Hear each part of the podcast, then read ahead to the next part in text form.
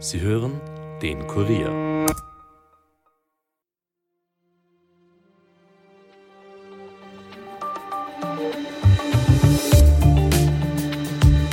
Die Statistik Austria hat heute den Jahresinflationswert für 2023 vorgelegt.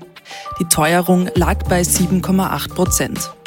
Damit ist sie fast viermal so hoch wie der Zielwert der Europäischen Zentralbank EZB von 2 Prozent. Gegenüber 2022 sank die Teuerungsrate um 0,8 Punkte von 8,6 auf 7,8 Prozent. Ein Rückgang, der im Vergleich zu anderen Euro-Ländern wesentlich geringer ausfällt. Woran liegt das? Was treibt die Teuerung hierzulande an? Darüber sprechen wir heute mit dem Wirtschaftsredakteur Michael Bachner. Mein Name ist Angelika Groß. Es ist Mittwoch, der 17. Jänner und ihr hört den Daily Podcast des Kurier. Österreich hat einen sehr starken touristischen Sektor. Auch gehen die Haushalte in Österreich häufiger essen und geben Geld in Gasthöfen und Restaurants aus. Und das bedeutet, dass das Gewicht dieser Gruppe in Österreich höher ist. So Ingolf Böttcher, Leiter der Direktion Volkswirtschaft bei der Statistik Austria gegenüber dem Ö1 Mittagsjournal. Er spricht von einem der Haupttreiber der hohen Teuerungsrate in Österreich. Über das ganze Jahr 2023 betrachtet hat sie 7,8 Prozent erreicht. Doch nicht nur die gestiegenen Preise bei Lebensmitteln und in der Gastronomie haben die Inflation stark beeinflusst. Ein weiterer Erklärfaktor für den großen Inflationsabstand zu den Nachbarländern ist die Ausgabengruppe Wohnen, Wasser und Energie. Andere Länder der Eurozone hätten im Energiebereich massiv in die Preise eingegriffen, etwa Belgien oder Spanien, und das hat die Inflation dort gesenkt, sagt der Leiter der Statistik Austria Tobias Thomas gegenüber dem Ö1 Mittagsjournal. Österreich war beim in die Märkte eingreifen eher zurückhaltend. Dabei haben die Experten der Statistik Austria berechnet, dass vor allem die bundesweite Strompreisbremse einen insgesamt dämpfenden Einfluss auf die Teuerung von 0,6 Prozentpunkten hatte. Warum haben wir im Vergleich zu Belgien oder Spanien dennoch nach wie vor eine so hohe Teuerungsrate? Das besprechen wir jetzt mit Wirtschaftsredakteur Michael Bachner. Michael, die Statistik Austria hat heute den Jahresinflationswert bekannt gegeben. Die Teuerungsrate lag bei 7,8 Prozent. Damit ist sie nach wie vor sehr hoch, fast viermal so hoch wie der EZB Zielwert von zwei Prozent. Was ist los in Österreich? Das Thema begleitet uns jetzt schon länger. Es war sogar 2022 äh, sogar noch eine Spur höher, da waren wir jenseits der 8 Prozent.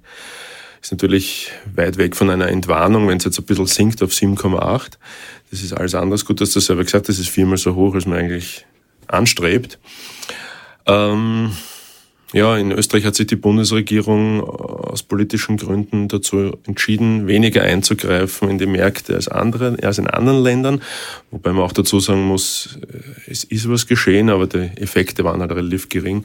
Die Statistik Austria hat gesagt, Ihrer Berechnung nach hätte das die Inflationsrate um 0,63 Prozentpunkte gesenkt, was da passiert ist, also vor allem die Strompreisbremse. In anderen Ländern ist es viel deutlicher, da hat es Einmalzahlungen gegeben, stärkere Strompreisbremsen und äh, alles Mögliche. Ähm, Im Detail sieht man halt dann, ja, bei uns ist es jetzt 7,8 Prozent gewesen. Das ist genau das, was auch prognostiziert war von den Wirtschaftsforschern. In anderen Ländern hat man jetzt in Belgien zum Beispiel, wenn wir das Beispiel gehabt haben, 2,3 Prozent schon im Jahresdurchschnitt. Das ist natürlich ganz was anderes. Aber was machen dann diese anderen Länder im Euroraum unter Anführungszeichen richtig oder anders als Österreich? Wie gesagt, das heißt dann immer so, so allgemein Markteingriffe. Ja, aber dahinter steht in aller Regel, dass wenn ein, ein öffentlicher Energieversorger die Großhandelspreise, die sinkenden, nicht weitergibt an die Endverbraucher, dass man denen ein bisschen auf die Zehen steigt. Ja, das hätte in Österreich auch passieren können, weil der Verbund gehört der öffentlichen Hand und die Landesenergieversorger gehören der öffentlichen Hand, aber die haben eben lange Zeit die sinkenden Großhandelspreise nicht weitergegeben an den Endverbraucher. Und dann ist noch dazu die Strompreisbremse eingeführt worden in Österreich.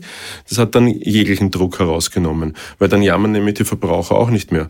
Hätten die Verbraucher mehr und mehr und mehr zahlen müssen, so wie beispielsweise bei den Mieten, dann hat es einen Aufstand gegeben. Beim Strom hat es jetzt keinen Aufstand mehr gegeben wegen der Strompreisbremse und dadurch sinkt natürlich der Anreiz, Da brauchen die nichts mehr tun. Ne? Und mhm. genau das haben wir jetzt. Ja. Mhm. Ähm, die Statistik Austria hat auch gesagt, dass hauptverantwortlich für die Teuerungsrate waren unter anderem auch die Preissteigerungen bei den Lebensmitteln und in der Gastronomie. Heißt das jetzt, weil das Schnitzel bei uns so viel teurer geworden ist, hatten wir auch eine höhere Inflation oder kannst du das erklären? Ja, es hat einen Doppeleffekt gegeben, was Bewirtung und Beherbergung betrifft, also den sogenannten Tourismussektor. Der Doppeleffekt deshalb, weil Herr und Frau Österreicher sehr, sehr gerne ins Gasthaus gehen und sehr, sehr gerne auch im eigenen Land Urlaub machen, hat der Tourismus ein sehr hohes Gewicht im Warenkorb höher als in anderen Ländern. Okay. Weil in jedem Land der Warenkorb ein bisschen anders ausschaut, je nach Konsumverhalten der, der Bürger, die dort leben. Mhm. Und wenn jetzt ausgerechnet in einem sehr stark gewichteten Bereich wie dem Tourismus in Österreich auch die Preise sehr stark steigen, mhm. weil es ein arbeitsintensiver Dienstleistungsbereich mhm. ist, wo Lohnsteigerungen eine ho hohe Rolle spielen und so weiter, dann hast du diesen Doppeleffekt. Also ein kräftige Preissteigerungen in einem stark gewichteten Bereich schlägt sich dann wirklich nieder in der Inflationsrate. Mhm. Ja. Mhm. Wenn jetzt gering gewichtete Dinge wie einzelne Nahrungsmittel Olivenöl ist um 30 Prozent teurer geworden, aber Olivenöl hat einen Anteil im Warenkorb von 0,0000 irgendwas Prozent. Das kann um 700 Prozent teurer mhm. werden. Du mhm. spürst das, wenn du jetzt ein mhm. Olivenöl-Fan bist mhm. und jeden zweiten Tag eine Flasche kaufst, aber, aber du spürst das nicht in der gesamten Inflationsrate. Mhm. Du hast vorher auch schon gesagt, dass Österreich relativ zurückhaltend war beim in den Markt eingreifen. Als wirksam hat sich aber trotzdem die Strompreisbremse erwiesen. Jetzt berät die Koalition ja schon äh, wieder darüber, diese Strompreisbremse zu reduzieren reduzieren. Was bedeutet das für die Inflationsrate? Das habe ich vorher schon versucht anzuschneiden. Damit würde der Anreiz steigen, sozusagen, dass die Landesenergieversorger, die Energieversorger in Österreich tatsächlich die, die Preise senken. Weil die Strompreisbremse im Endeffekt nichts anderes ist als eine Förderung für die Unternehmen. Ja, der Haushalt zahlt weniger und, und dort, wo höherer Verbrauch ist, wird es quasi gedeckelt und die öffentliche Hand gibt es den Unternehmen. Das ist das, was ich gemeint habe es gab lange Zeit jetzt keinen Anreiz, sinkende Großhandelspreise an die Endverbraucher weiterzugeben wegen dieser Strompreisbremse. Und jetzt kommen es drauf, okay, reduzieren wir doch die Strompreisbremse. Ich weiß noch nicht, ob es passiert, aber ja, dann ist es so. Dann reduzieren sie, dann müssten sich die bewegen und die, das, das schöne hohe Körpergeld Vulgo Übergewinne. Der Energieversorger würde ein bisschen sinken. Die sitzen jetzt aber eher auf viel Geld und könnten sich das schon durchaus leisten. Mhm. Wollen wir einen Ausblick wagen ins neue Jahr 2024? Wovon könnte denn die heurige Inflationsrate abhängen? Auch Stichwort EZB-Zinsen. Es gibt ein paar Faktoren, die dafür sprechen, dass die positiven Prognosen eintreten, die da sagen, heuer soll es sich halbieren auf ungefähr 4% Inflation. Das ist zum Beispiel, wenn die Konjunktur weiterhin so flau ist, ja, dann drückt das eher die Inflation. Die Energiepreise, wie gesagt, sind jetzt schon gesunken, auch wenn sie noch nicht in jeder Dimension beim Endverbraucher angekommen sind. Auch die hohen Lohnabschlüsse werden nicht so weitergehen, das wird auch weniger werden. Es gibt allerdings auch Faktoren nach oben, ja, also wo Inflationsdruck wieder neu entsteht und das ist vor allem der Gaza-Konflikt oder Krieg. Ja, mhm. Der könnte sich auf die mhm. gesamte Region mhm. ausweiten mhm. und vor allem die, die Scharmützel, die da im Roten Meer, Stichwort mhm. Straße von Hormuz, Rotes Meer, Suezkanal, das erhöht die Transportkosten, da wird vielleicht das Öl teurer, auch wenn das bis jetzt noch nicht passiert ist.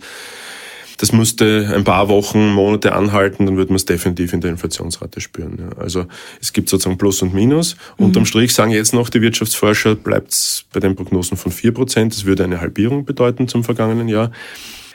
Allerdings muss man natürlich auch sagen, 4% ist auch noch nicht nix. Ja? 4% ist noch immer doppelt so hoch wie in den 20 Jahren vor Corona. Mhm. Da haben wir eine durchschnittlich von 2% gehabt. Ja? Also die 20 Jahre vor Corona hätten wir das EZB-Ziel erreicht oder immer gehabt. Ja? Deswegen hat es auch nie gestimmt, dass der Euro ein Teuro war, weil mhm. da hat es passt. Jetzt war natürlich der Euro ein Teuro, wenn es du willst, weil jetzt sind wir deutlich drüber.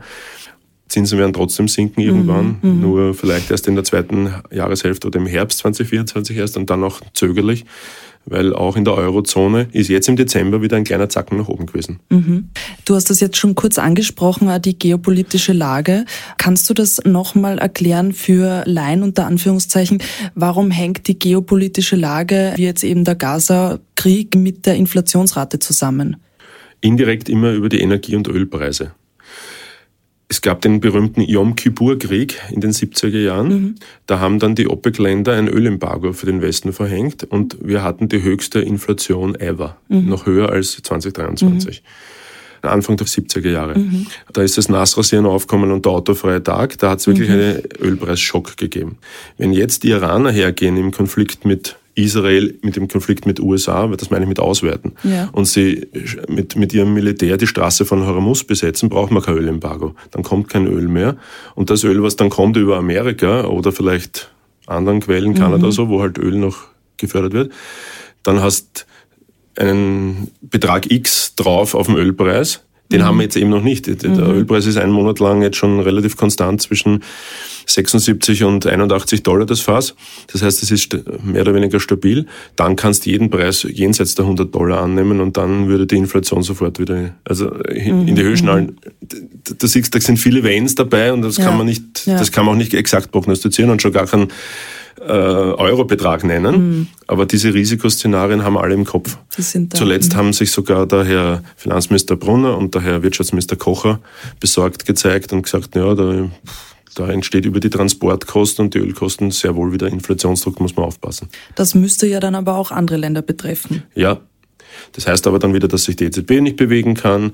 Je mehr dieses Inflationsthema bleibt, desto stärker wird es auch ein Wahlkampfthema werden in Österreich, weil die FPÖ, die SPÖ und auch die NEOS seit Monaten trommeln, dass die Regierung ja versagt hat im Kampf gegen die Inflation, wo wir wieder am Ausgang unseres Gesprächs wären.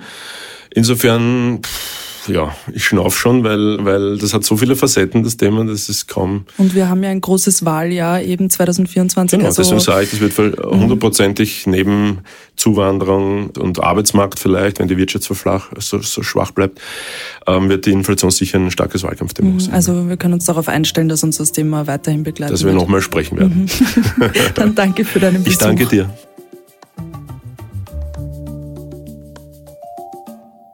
Über alle aktuellen Entwicklungen halten wir euch wie immer auf Kurier.at auf dem Laufenden.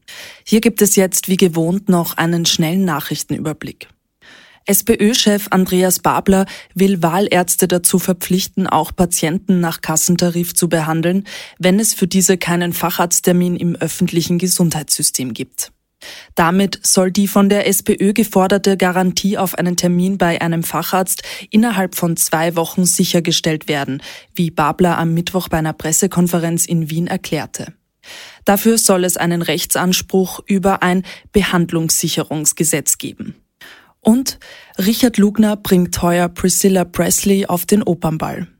Priscilla Presley, die 78-jährige Schauspielerin und Ex-Frau von Rock'n'Roll-Legende Elvis, begleitet Richard Lugner am 8. Februar auf den Opernball. Der Baumeister präsentierte seinen Gast am Mittwoch in seinem Einkaufszentrum in Wien im Rahmen einer Pressekonferenz. Dabei wurde auch eine Videogrußbotschaft Presleys eingespielt. Zitat, ich kann es nicht erwarten, nach Wien zum Opernball zu kommen. Sie sei erst einmal in der Stadt gewesen und habe, Zitat, jeden Moment geliebt. Regen, Schnee und Eis haben die Straßen in weiten Teilen Deutschlands in Rutschbahnen verwandelt. Vor allem im Süden und Südwesten gab es am Mittwoch viele Unfälle. Auf den Flughäfen Frankfurt und München wurden hunderte Flüge gestrichen. Straßen waren gesperrt, der Unterricht an vielen Schulen fiel aus. Laut deutschem Wetterdienst ist die Gefahr längst nicht vorbei. Unwetterwarnungen galten vielerorts bis Donnerstag früh. Und damit war's das für heute von uns. Mehr Infos aus aller Welt findet ihr wie immer auf kurier.at. Dort findet ihr auch mehr von unseren Podcasts. Also hört euch doch gerne einmal durch. Wenn euch einer davon gefällt, abonniert ihn doch gerne auf Apple Podcasts oder Spotify und hinterlasst uns eine Bewertung. Ton und Schnitt von Dominik Kanzian, produziert von Elias Nadmesnik. Mein Name ist Angelika Groß. Ich wünsche euch einen angenehmen Mittwochabend und bis bald.